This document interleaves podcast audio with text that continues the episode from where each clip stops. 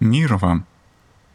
Продолжаем читать Владыку Афанасия и его книгу «Открытое сердце церкви» об испытаниях и страстях. В наше время все говорят о кризисе, жертвами которого мы являемся. Как смотреть на переживаемое миром из-за ограды церкви? Как христианину относиться ко всем этим явлениям, распространенным повсеместно и потому несомненно воздействующим и на нас – Говорят о кризисе экономическом, нравственном, о дискредитации ценностей и идеалов. В нашей стране мы противостоим кризису национальному, ставящему под вопрос наше выживание, наше присутствие на этой земле. Кризисов много. Одни видят в них естественные явления, другие считают, что это результат человеческого безумия и злобы. Как ни толкуй, верно одно — что бы ни происходило в мире, Бог остается непоколебимым. Он не подвержен кризисам. Он выше всех этих человеческих вещей. Он не под, а над ними. Они не могут его поколебать, чтобы он изменил свое отношение и любовь к человеку. Значит, отношения человека с Богом независимы от того, что происходит в мире. Его путь к Богу все тот же — ибо цель и причина существования человека — любовь к Богу. Очень важно умение противостоять испытаниям, которые бывают в жизни, извлекать из них полезный урок. Каждый из нас неизбежно сталкивается с многими испытаниями, начиная с личных и кончая всемирными. Но человек Божий старается извлечь из них полезный урок, душевную пользу, чтобы они не поглотили его — не завели в тупик всевозможных «почему». Святой Максим Исповедник говорит, что погрешность в рассуждениях приводит к ошибке в их осуществлении. Иными словами, имея неверное представление в каких-то вопросах или неверное понятие, например, о Боге, о себе, о своем ближнем окружении и всем окружающем мире, человек и живет неправильно, с ложным образом Бога ложным образом самого себя, ложным отношением к себе и к своему окружению. Отцы церкви говорят, тот, кто заблуждается мыслью и делом, человек страстный. Человек, порабощенный своими страстями, не свободен, но зависим от них в своих рассуждениях. У того же, кто не подвластен страстям, и в суждениях нет погрешности – и в осуществлении их нет ошибки. То есть свободный от страстей человек — это тот человек, в суждениях которого нет погрешности и в осуществлении их нет ошибки. Это можно растолковать так. Отцы церкви, обладая глубоким знанием этой невидимой духовной брани, называют три основные страсти, от которых происходят все остальные. Христос позволил дьяволу подвергнуть себя трем искушениям эти три искушения — три великие страсти, которые, подобно трем великим источникам, питают все прочие. Первая и главная страсть — это тщеславие, эгоизм. Вторая — наслаждение. Третья — сребролюбие. Первая страсть, эгоизм, это когда человек любит себя без оглядки и считает себя центром всего, выше всех, единственным и неповторимым. Основные признаки этой страсти таковы. Эгоист не способен любить. Ни один эгоист не любит другого человека. Если он любит, то любит для себя, поглощая другого, не давая ему жить. Даже полюбив другого, он уже не позволит ему ни говорить, ни смотреть, ни думать по-своему. Итак, эгоист не способен любить никого, кроме себя. И в таком своем состоянии и составляет свои суждения о вещах. Например, в отношениях мужчины и женщины он любит ее или она его. Но стоит случиться чему-нибудь, что сочтется предательством любви, осложнит отношения, как эта прежняя любовь обращается у него в ненависть. И такой человек разведется только чтобы избавиться от другого. Разве это любовь? Любовь — это как Господь поступил. Он так возлюбил, что предал себя за нас. Хотя мы не друзья ему, а враги, по слову апостола Павла. Любовь не ищет своего, не хочет воздаяния, не ищет того, что дает сама. Еще один признак эгоистичного и страстного человека — утверждение своей правоты. Такой человек считает, что он никогда не допускает ошибок, поэтому он никогда и не просит прощения. А если случится ему обмолвиться, прости, я был неправ, то тут же поправится. Но поступил я так из-за тебя, ты причина этого. У эгоиста всегда на готове оправдание его поступкам, так что он никогда и не может раскаяться. Хорошо сказал об этом преподобный Максим Исповедник. Как не могут быть вместе вода и огонь, так не может быть смирение и покаяние, где есть самооправдание. Итак, эгоист ни с кем не может общаться. Ни со своим небесным отцом, ни с другими людьми, ни даже с самим собой и ближайшим своим окружением. Итак, первая страсть, которая терзает человека, это эгоизм.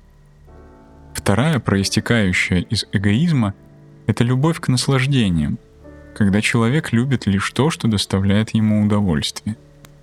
Сегодня основной критерий «мне это нравится». Многие задают такой вопрос, почему это грех?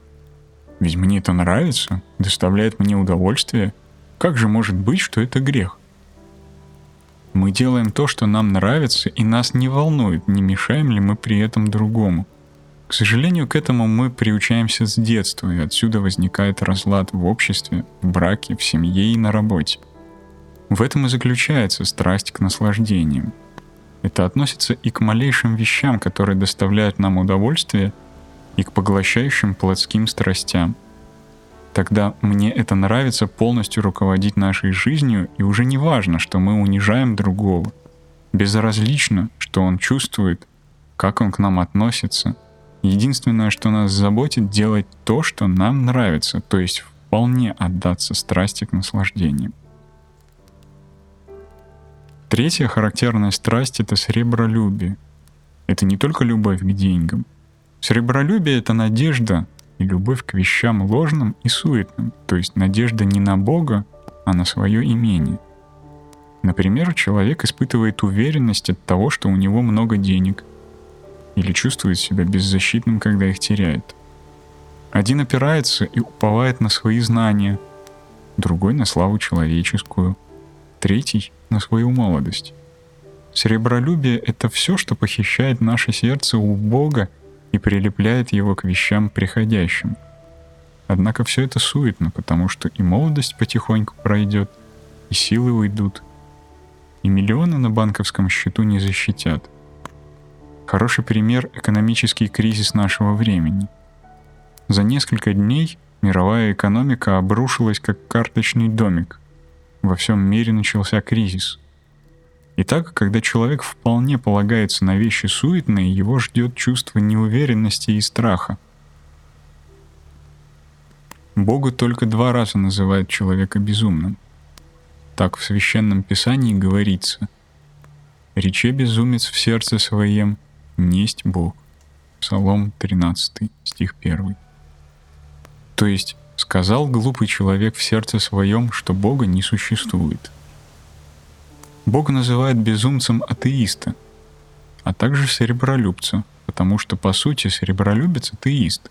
Его Бог — деньги, слава, красота, сила и общественное положение. Но Бога во всех этих вещах нет. Это гнилые опоры, от которых в душе человека родится страх. Страх смерти, времени, старости.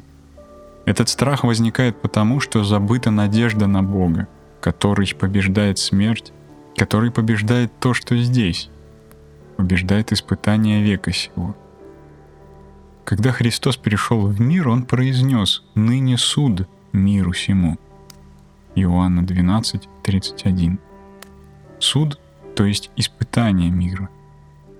Что же представляет собой это испытание?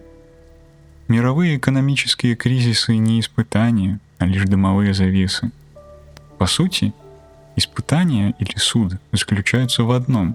Христос ради нас стал человеком, и от нас зависит, полюбим мы Христа или изгоним его из нашей жизни. В этом и состоит суд.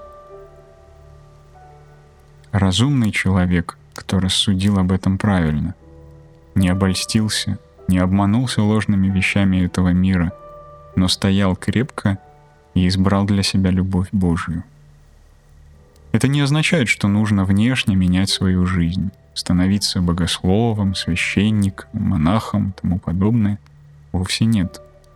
Но это означает, что независимо от нашего положения и обстоятельств, в семье, в делах, в науке, мы можем любить Бога, видеть в Нем средоточие нашего бытия, определить всю нашу жизнь, интересы и весь наш путь, исходя из божественной любви и стремясь к ней. Все остальное в нашей жизни должно быть подчинено этому. В этом и заключается успех или неудача нашей жизни. Успех не в том, чтобы стать хорошим предпринимателем, удачно вступить в брак или иметь красивый дом. Что ж, что человек добился всего этого? Все это может быть, а может и не быть. Было бы очень грустно, если бы успех человеческой жизни зависел от этого. Подлинный успех или неудача мерится нашим отношением к Богу. В этом состоит суд. И разумный человек сознает это. В Писании Бог называет премудрым и разумным того, кто избрал для себя подлинно благую часть в жизни. Такой человек составил себе правильное представление о вещах, отвечающие действительности, причем избрал из них лучшие, то, что побеждает смерть, побеждает обстоятельства, побеждает все, что каждодневно обременяет человеческую жизнь. Итак, тот, кто предан Богу, стремится к Нему, не должен поддаваться окружающим обстоятельствам, как бы трудны они ни были. Ему нужно научиться достойно противостоять им, извлекая из этого полезный урок. Нам следует научиться справляться с любым испытанием, ожидающим нас — да, со всяким обстоятельством, всяким искушением, событием, подвергающим нас испытанию, мы обязаны научиться справляться так, как должно. Тогда нас коснется божественная благодать. Она всегда посещает человека, который стремится к ней. Бог укажет нам выход из безвыходного положения. Он сам — разрешение трудностей и путь, который ведет человека к истинной цели его существования — Церковь Христова дает нам надежду в жизни, основу для верного суждения обо всем, с чем мы сталкиваемся в мире. Стоя на ней, мы сделаем самый правильный выбор, с которым преодолеем невзгоды и наполним нашу жизнь радостью и миром, что бы ни происходило вокруг нас.